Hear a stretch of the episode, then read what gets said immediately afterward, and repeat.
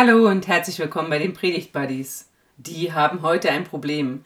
Eigentlich sollte jetzt hier die Folge zu Erntedank erscheinen und die hatten auch ein tolles Gespräch geführt zu Deuteronomium 8, die Verse 7 bis 18. Da geht es um die Verheißung, tolle Bilder aus dem gelobten und heiligen Land, um Warnungen und Mahnungen und plötzlich war eine Spur weg. Als es ans Schneiden ging, war die Spur spurlos verschwunden dumm gelaufen. Also gebt uns eine Chance. Wir gucken, dass wir sie neu aufnehmen und dass wir sie euch dann zur Verfügung stellen. Und ansonsten bleibt uns einfach gewogen.